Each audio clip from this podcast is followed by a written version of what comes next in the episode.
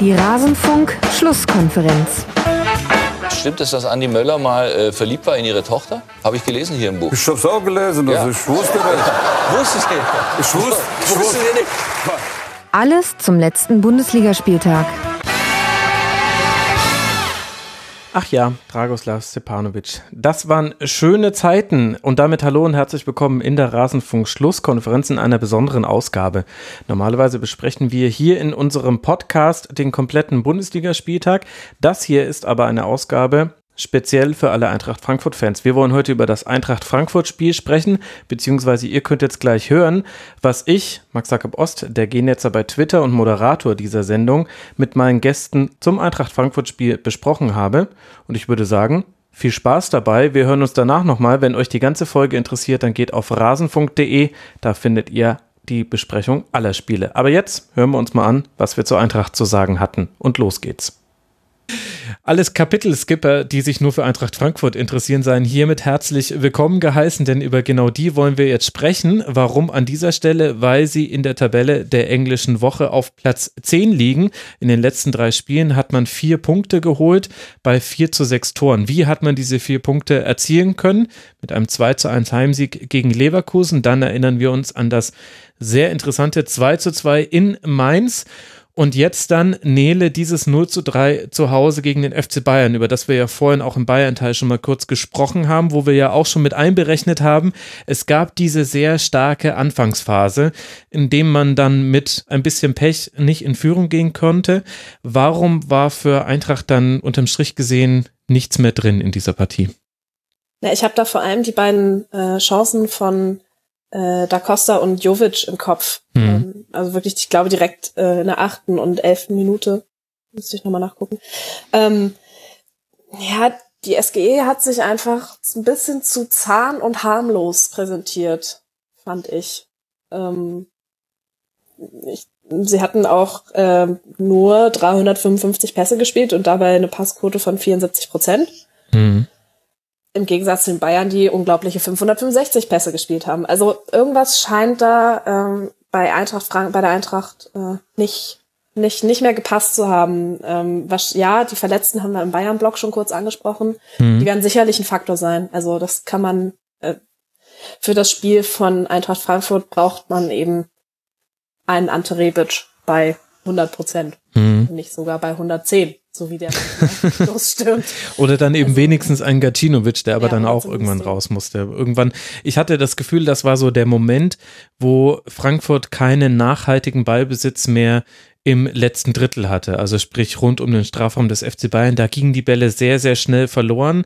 Da haben die Bayern auch sehr gut die Zweikämpfe gegen Haller angenommen. Der hatte weniger Ballkontakte als sonst, hat viele Zweikämpfe gegen Süle und Boateng tatsächlich verloren, was man nicht unbedingt erwarten hätte können. Aber dadurch hatte Frankfurt nie so wirklich die Chance, mal nachzurücken. Also, wenn sie tatsächlich ins Angriffsdrittel gekommen sind, dann meistens über ein Dribbling von Kostic oder über einen langen Ball, den Kostic oder der Costa erlaufen haben. Aber in dieser Zentrale, in der berühmten Zone 14, auch schon bekannt aus dem Bayern-Segment, hat Chris vorhin reingeworfen, da hatte Frankfurt zu wenige Ballkontakte und deswegen konnte man dann logischerweise auch kaum irgendwelche gefährlichen Pässe in den Strafraum spielen. Ja gut, am Anfang hatten sie diese ja durch die einfachen Fehler, die die Bayern im Aufbau hatten. Also durch das gute Pressing. Ich glaube gar nicht so sehr, dass das Spiel der Frankfurter unbedingt darauf ausgelegt war, sich jetzt in den Strafraum zu kombinieren und über 500 Stationen dann zu, zu einer Torchance zu kommen, sondern die Grundidee war, glaube ich, schon, Bayern zu Fehlern zu zwingen. Das ging, glaube ich, ganz gut. Die 1, 2, 3 Torchancen haben wir ja, glaube ich, auch schon angesprochen. Hm.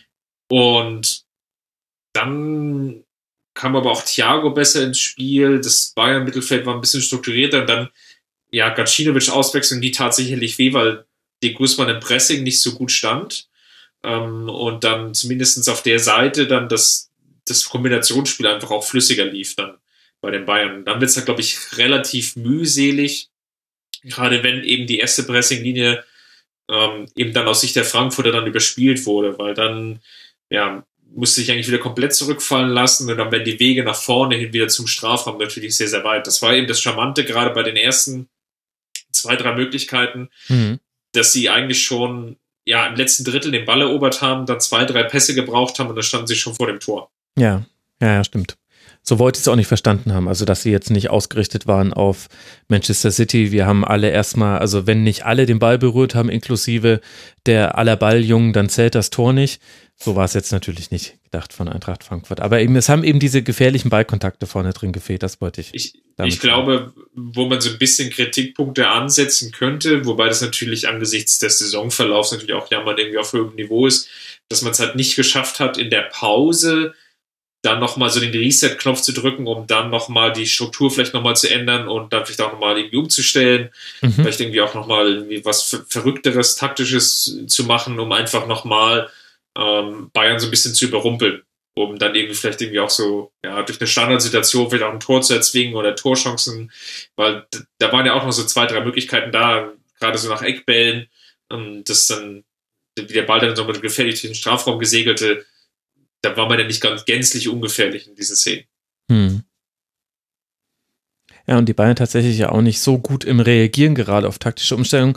Trotzdem, Nele, gab es ja auch in der Phase noch die Chancen. Also ich habe hier mir in der 58. Minute zum Beispiel aufgeschrieben, da hat Willems gegen Ribery eine Flanke nach innen gebracht. Da sind Jovic und noch, ich glaube, zwei andere Spieler ganz knapp vorbei gelaufen und einer auch noch gegrätscht. Äh, da Costa stand nach einer Ecke sehr frei, konnte dann aber den Ball mit dem Rücken zum Tor nicht so wirklich äh, verarbeiten aus kürzester Distanz. Also irgendwie war die Eintracht auch dran, aber mit dem 2 zu 0 0 bzw. 0 zu 2 aus Sicht der SGE war dem dann der Stecker gezogen und das kann man der Mannschaft ja zu diesem Saisonzeitpunkt, nach diesem Saisonverlauf auch nicht zum Vorwurf machen. Nee, definitiv nicht. Man muss ja auch die wirklich auch krass emotionalen äh, Spiele, äh, Europa League Spiele, muss man ja auch noch damit reinrechnen, die sicherlich auch äh, die Spieler nicht unberührt gelassen haben. Also ich erinnere mich da an diese, nicht nur an diese großartigen Choreos, sondern halt auch die ähm, unglücklichen, naja, unglücklich ist falsch ausgedrückt, die äh, durchweg peinlichen, dämlichen Auftritte einiger sogenannter Fans von der Eintracht in Rom, ähm, die da einfach Bullshit gemacht haben, Innenraum gestürmt und all so ein Schwachsinn. Ähm, ich kann mir sehr gut vorstellen, ähm, nicht, dass das die Spieler jetzt direkt beeinflusst, das wäre Schwachsinn, aber dass ähm, so diese, diese Euphorie im Umfeld um Europa und die ganzen Erwartung, ganze Erwartungshaltung in in und um Frankfurt herum einfach auch äh, jetzt so langsam den Tribut zollt. Und mhm. eben der Ausfall, ich glaube tatsächlich, der Ausfall von Ante Rebic, so dieses hochgelobte magische Dreieck der Eintracht, ähm, dass das jetzt gerade nicht stattfinden kann. Ich glaube, das äh, gehört, spielte auch sicherlich in diese Leistung gegen, also spielt tatsächlich auch mit rein. Man muss halt aber auch sagen, es ist kein schlechtes Bundesligaspiel gewesen von Eintracht Frankfurt. Also nee, definitiv nicht. Ja. Es war doch trotz der, trotz der ähm, auf dem Papier sehr deutlichen Niederlage, fand ich, war es ein sehr ansprechendes ähm, Fußballspiel. Genau, das wollte ich damit auch sagen mit dem äh, Zitieren der Chancen. Ja, das, also das mit den, mit den Fans in Rom, ich war ja in Rom selbst vor Ort, äh, da waren sicherlich einige Idioten mit dabei. Man kann auch ein paar Fragen stellen bezüglich der Sicherheitskräfte und der genauen Polizeitaktik, auch warum da eigentlich irgendwelche Lazio-Fans mit Hitlergrüßen rüberwinken dürfen aus kürzerer Distanz, als es nötig gewesen wäre in diesem Olympiastadion. Aber dass da auch ein paar Dinge in der Stadt passiert sind, die absolut nicht gehen, wollen wir auch nicht verschweigen. Unter dem Strich kann man vielleicht zusammenfassen.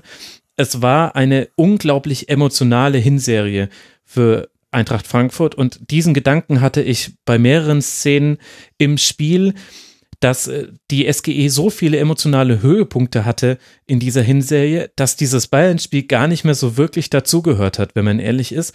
Und dass das vielleicht auch dann so einer der weichen Faktoren war, warum man da dann die Power die man sonst in manchen Spielen eben gegen Marseille, gegen Lazio zu Hause zum Beispiel hatte, die hat äh, Frankfurt nicht so wirklich auf den Platz gebracht, weil es auch vielleicht halt einfach gefühlt das fünfte, sechste, siebte, achte, neunte Topspiel in der Saison war. Und dann hat man zwar im Rahmen seiner Möglichkeiten noch alles gegeben. Jetzt haben wir es wieder alles rausgehauen.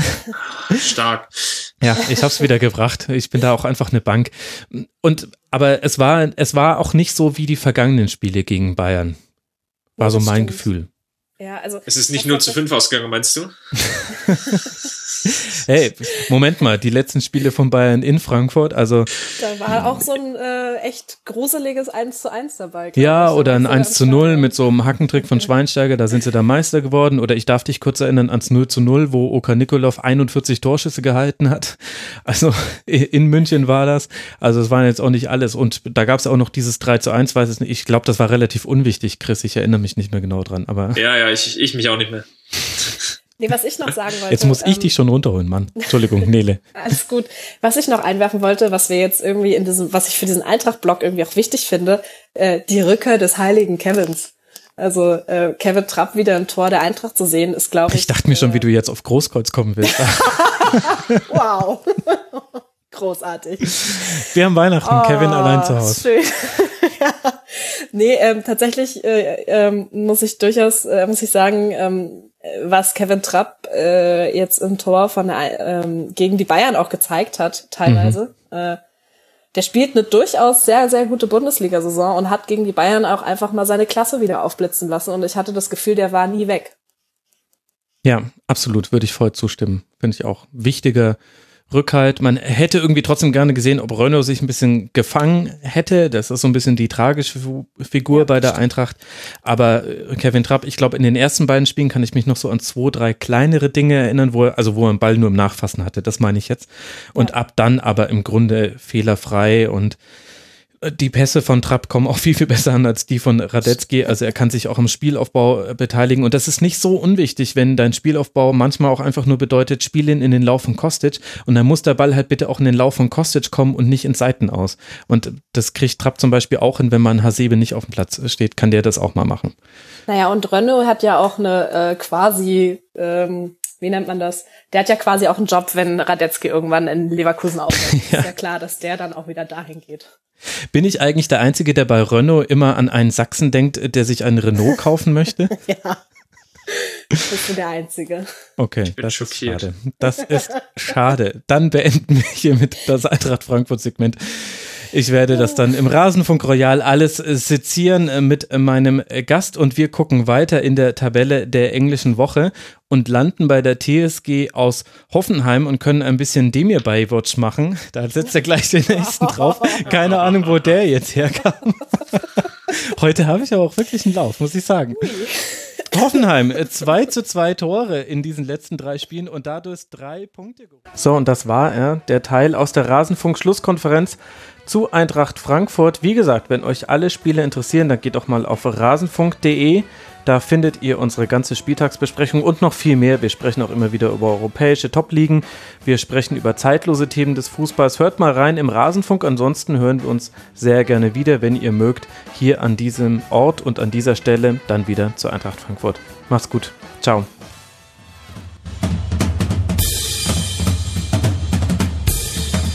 Das war die Rasenfunk-Schlusskonferenz. Wir gehen nun zurück in die angeschlossenen Funkhäuser.